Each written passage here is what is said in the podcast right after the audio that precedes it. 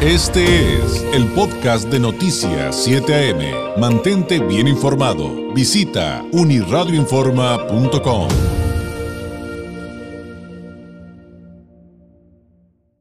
En diversas ocasiones, en diversas ocasiones hemos tenido la oportunidad de platicar con representantes, coordinadores de una organización que se llama Acción Ciudadana frente a la Pobreza. Usted recordará, aquí le hemos platicado, que es una iniciativa eh, que eh, tiene desde el 2015 y que cuenta con el respaldo de unas 60 organizaciones de la sociedad civil mexicana y pues lo que hacen ellos es analizar eh, datos que tienen que ver con la desigualdad, la pobreza y eh, pues la parte más importante es que hacen propuestas para cambios sistémicos en esta materia. Y recientemente pues han estado publicando datos de, de cómo está el tema de la pobreza municipal. Y pues obviamente además de, ver la fotografía completa, pues queremos preguntarle cómo está Tijuana, ¿no? Y es por eso que le agradecemos enormemente al coordinador de Acción Ciudadana frente a la Pobreza, Rogelio Gómez Hermosillo, eh, nos tome la llamada una vez más. Rogelio, qué gusto saludarlo, muy buenos días. ¿Qué tal, David? El gusto es mío, a la orden. Pues, eh, ¿cuáles son los datos más relevantes cuando queremos entender el tema de, la pobreza municipal si tratamos de ver la fotografía completa de nuestro querido México? Mira, David, lo que, lo que muestran los datos de la pobreza a nivel municipal son las dos caras que tiene la pobreza en nuestro país. Una que yo creo que es un poco más conocida, no por eso bien atendida ni que se hagan muchas cosas para ella, pero por lo menos es la de la que se habla, es la pobreza en las zonas eh, rurales, indígenas, sobre todo en el sur, sureste del país, no solo, pero claramente ahí está muy, muy concentrado, donde 8 de cada 10, 9 de cada 10 y a veces todas las personas que viven en esos municipios eh, viven, viven en pobreza, ¿no? De hecho, eh, pues ese es uno de los rostros, la pobreza que es crónica, que es endémica, que se va reproduciendo ante el ciclo de vida y que se genera la exclusión. Esa es una de las caras de, los, de la pobreza en México.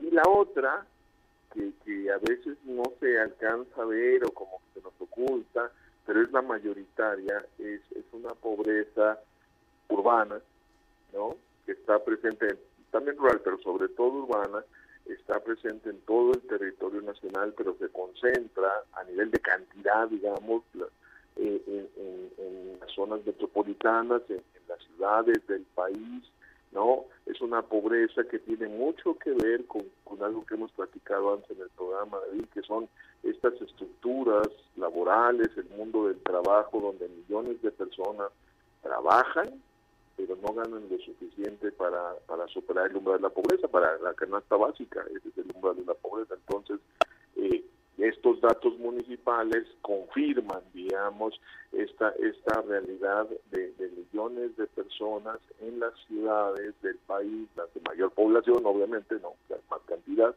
y donde eh, hay millones de personas este, viviendo, viviendo en pobreza. Nosotros hicimos un primer corte, digamos, y mostrábamos, digamos, dos, el contraste entre los 100 municipios con mayor cantidad de personas en pobreza y los 500 con mayor proporción, con mayor porcentaje, y, digamos ver ahí un poco cómo se comporta eso y confirma esto que te estoy diciendo, dos caras de la pobreza en México. Claro, y digo, hay que considerar que en México hay eh, más de 2.400 municipios para entender también la magnitud del análisis. Y, antes de ir a, pues a los datos, Rogelio, de, cuáles son los municipios a lo mejor eh, en mejor posición desde el punto de vista económico y también si nos eh, compartiera los que tienen mayor cantidad de personas en pobreza, pues tengo entendido también por pláticas previas que justamente este, digamos, em, ciclo que se vive de la pobreza, pues deja una movilidad social prácticamente nula para la mayoría de las personas que están en esa condición. Es decir, eh, si nazco y crezco pobre, seguramente así moriré, pobre. Sí, es, es, es, la mayoría de las personas, cuatro de cada diez que nacen y crecen pobres, pues, permanecen pobres y hasta la siguiente generación incluso.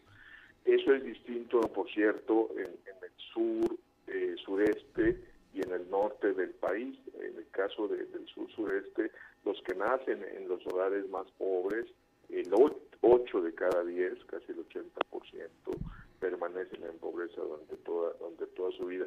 Es un poco menor en, en las zonas del norte del país. Sí, tiene una serie de consecuencias sobre, porque va acumulando rezago. La pobreza es una acción socioeconómica, ¿no? Que se mide por si la gente tiene el ingreso suficiente para la canasta básica, pero que además va asociada a condiciones de que no todos culminen su ciclo educativo, por lo menos hasta la media superior, el bachillerato, las prepas, etcétera, que no tengan seguridad social, no tengan acceso a de salud y por supuesto que no tengan una, vivienda con, condiciones pues, mínimas, ¿no? Y alimentación, o sea que no puedan comer de manera nutritiva y suficiente todos los días. Esos son y eso pues va generando ahora sí que como círculo vicioso, ¿no? Unas llevan a otras, la salud se afecta por la alimentación, ¿no? El, ingreso por la educación, todo esto va formando este círculo vicioso que reduce, que reduce la, la, movilidad.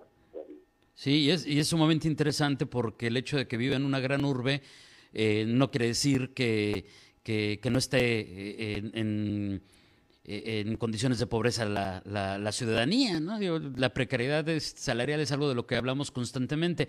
Rogelio, eh, ¿nos podría hablar de los contrastes eh, en cuanto a los municipios? Es decir, ¿cuáles son los que en nuestro país les resultaron con mayor cantidad de personas en pobreza que además pues les adelantábamos que este pues pues ahí está ahí está Tijuana en esa parte de la lista y también si, si nos pudiera compartir algunos de los municipios que están pues en las mejores posiciones.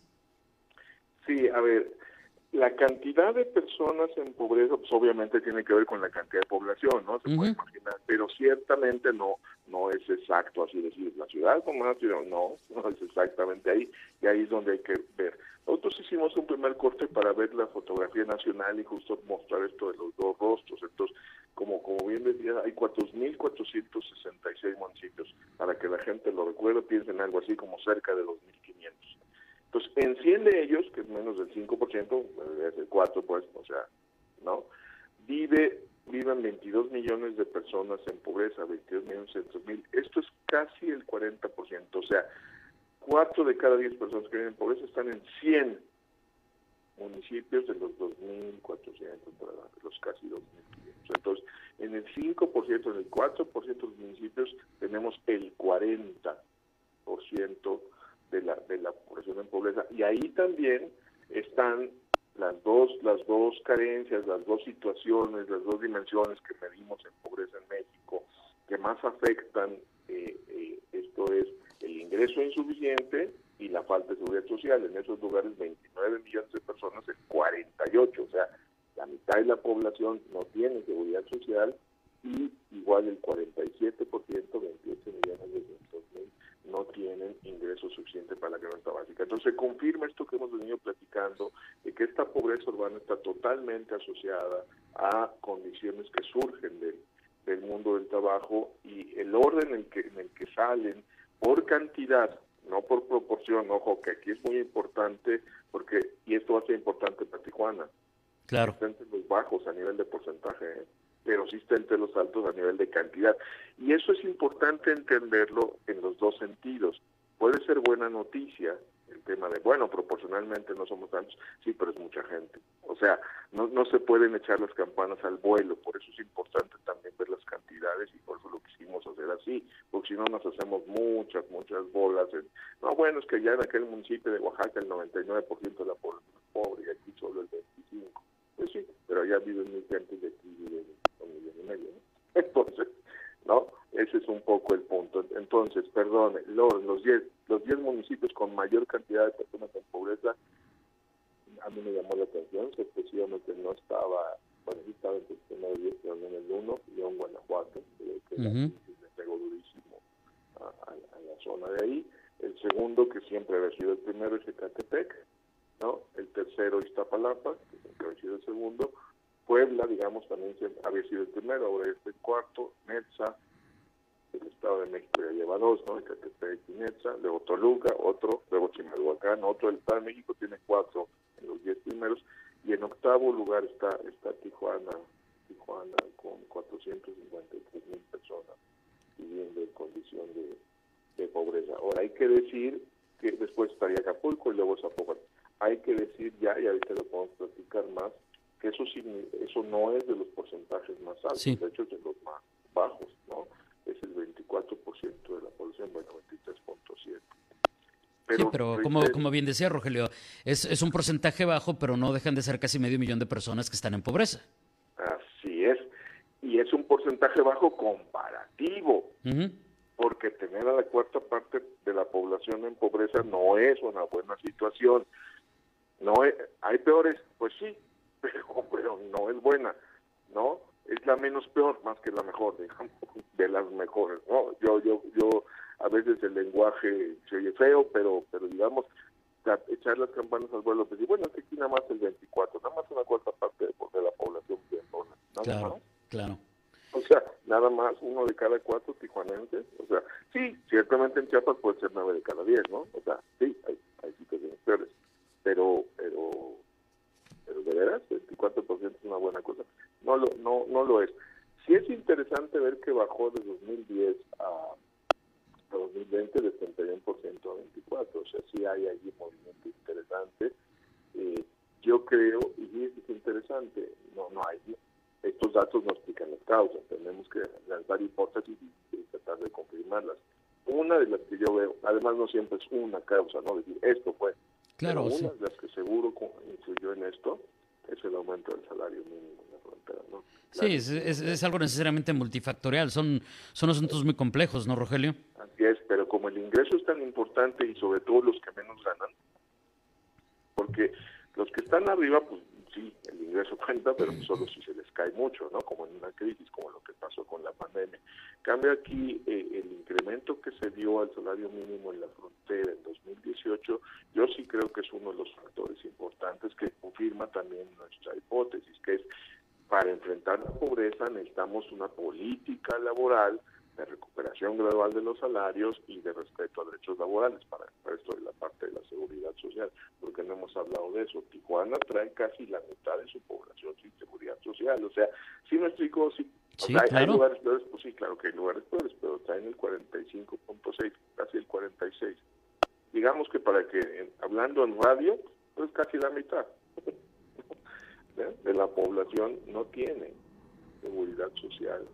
Y, esto también se, se, vuelve muy interesante cuando ponemos eh, sobre la mesa eh, pues los, los, famosos apoyos sociales, ¿no? Que, que de repente pues pueden ser un, un, paliativo, pero definitivamente el sentido común me dice, Rogelio, pues que eso no soluciona eh, el tema que estamos tratando el día de hoy.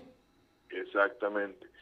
Los programas sociales pueden ser buenos o malos, depende cómo funcionen, qué tan, porque no, generalizamos cuando decimos los programas sociales en realidad son cada uno, ¿no? Para qué son, para qué sirven, a cuánta gente llegan, etcétera, pero pueden ser útiles para ciertos para ciertas situaciones, pero ciertamente no van a la raíz, por lo menos eh, la gran mayoría de ellos, y habría que analizar los que sí, eh, de, la condición de, de, las causas, digamos, de la pobreza laboral de las zonas urbanas como Tijuana, como en la frontera, o como estas que platicábamos, ¿no? León, Iztapalapa, Ecatepec, todos estos lugares que son densamente poblados, pero que mucha de su población eh, vive en pobreza, ¿no? Hacíamos un análisis, digo, lo digo muy rápido, de los 25 municipios conurbados en los municipios y alcaldías. Conurbados del Valle de México, ¿no? Quien conozca el oriente, ¿no? La zona por la que sale el aeropuerto, por la que sale el aeropuerto, Chimalhuacán, Texcoco, Ecatepec, y wow, o sea, 25 municipios, el 1% del país, tienen lo mismo que los 500 municipios que tienen más proporción de pobreza en Chiapas, Oaxaca. O sea, en esos 25 hay lo mismo que hay en todos los municipios de, alta proporción de, pobreza de Chiapas, Oaxaca, Guerrero. O sea, sí es una situación muy, muy fuerte y son, son, muy claros, la, mitad de la población de seguridad social, más de la mitad, claro. casi la mitad en pobreza, entonces, no, Tijuana está un poco mejor que eso, pero, pero digamos, es, es, son, son estas realidades todavía donde nuestras estructuras laborales siguen teniendo una parte, siguen siendo fábricas de pobreza. Por eso decimos hay que revisar el modelo de seguridad social, porque cómo es posible que haya gente que trabaja y no gane lo suficiente y cómo hay gente que, que trabaja y no tiene seguridad social. Pues ¿por qué? Pues porque hay diferentes formas de evadir la, la seguridad social, porque la verdad es que y ahí hay que ver qué es la seguridad social, pues el acceso a los servicios de salud para empezar, ¿no? Claro. Y, ahí Entonces, la salud es derecho humano, ¿por qué la pusimos? O sea, no no es una prestación laboral. Entiendo por qué la por qué la pusimos ahí, pues porque así era históricamente el modelo que se creó, ¿no? A fines del siglo XIX eh, para, para enfrentar esta situación, ¿no?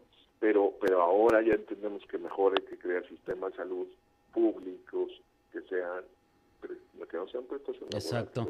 Sí, resolverlo entendiendo, entendiendo eh, sin duda esos cambios de paradigmas que en su momento a lo mejor funcionaron, pero hoy por hoy hay que hay que tener una, una visión renovada. necesitamos una transición que va a ser compleja, que tiene que ser para adelante y no para atrás, o sea, no para quitarle a nadie nada, sino para que todos tengan lo básico, lo suficiente, ¿no? Y en este caso, el acceso a la salud que con una pandemia y con la situación que estamos viviendo, no solo por pandemia, sino por diabetes, por hipertensión, por el colesterol, por los cánceres, se vuelve muy, muy importante pues, para la calidad de vida, por supuesto, pero hasta para la economía, porque la productividad también depende de la salud de las personas. Exactamente. Y los costos del sistema de salud dependen de si las enfermedades se complican o se controlan en sus etapas iniciales y eso tiene todo que ver con el sistema de salud. Por eso es tan importante entender la carencia de seguridad social y la carencia de salud, pero sobre todo la de seguridad social, porque ahí está, digamos, el, la vía, digamos, que nos está separando, que nos está alejando, digamos, de eh, servicios de salud de calidad con equidad para todas las personas. ¿no? Y lamentablemente a, ¿no? a nivel nacional la mitad de la población y en Tijuana es, es igualito, 45.6, o sea, Así es. Rogelio, le quiero agradecer enormemente esta explicación, el, darnos más detalles de, esta temática. Antes de despedirnos, solamente le pediría, porque se nos acaba el tiempo, eh, que nos comentara quienes nos ven y nos escuchan cómo pueden aprender más de lo que ustedes hacen en Acción Ciudadana frente a la pobreza, eh, eh, si tienen portal, redes sociales, pues la manera en que podamos aprender más de, estas temáticas. Sí, no, para estaremos en contacto, agradecería mucho. Gracias, David. nuestra página frente a la pobreza, todo de corrido, punto MX, eso es la página web, ahí está todo el material y a veces es más fácil, quienes tienen Facebook somos Acción Ciudadana frente a la pobreza y, y si le ponen arroba frente a la pobreza, espero que salga, y en el caso de Twitter somos frente a pobreza, le quitamos el A porque no cabe, frente a pobreza en Twitter y también en YouTube ahí están los programas, etcétera, Acción Ciudadana frente a la pobreza. Este comunicado último que sacamos antes de salir de vacaciones hace unos días sobre los datos ahí justamente, ahí pueden ver este análisis bastante corto, con tres cuartillas, sobre eh, los datos municipales y vamos a seguir trabajando sobre ello. Te agradezco mucho, a mí me da mucho saludarte y te deseo lo mejor para el año Igualmente, felices fiestas Rogelio y un abrazo a la distancia, muy buenos días. Gracias, es Rogelio Gómez Hermosillo, coordinador de Acción Ciudadana frente a la pobreza, platicándonos pues, de cómo están los municipios en nuestro país con esta temática y cómo Tijuana ocupa el lugar número 8 de pobreza municipal, con la acotación que nos hacía, 453 eh, mil personas en pobreza en nuestro municipio, pero eh, eh, es, es, el, es el número de, de personas en esta situación no es el porcentaje, entonces habría que entenderlo en su correcta perspectiva. ¿no? Es, es, un dato muy interesante que nos daba y que acotaba en ese sentido. Este fue el podcast de Noticias 7am. Mantente bien informado. Visita unirradioinforma.com.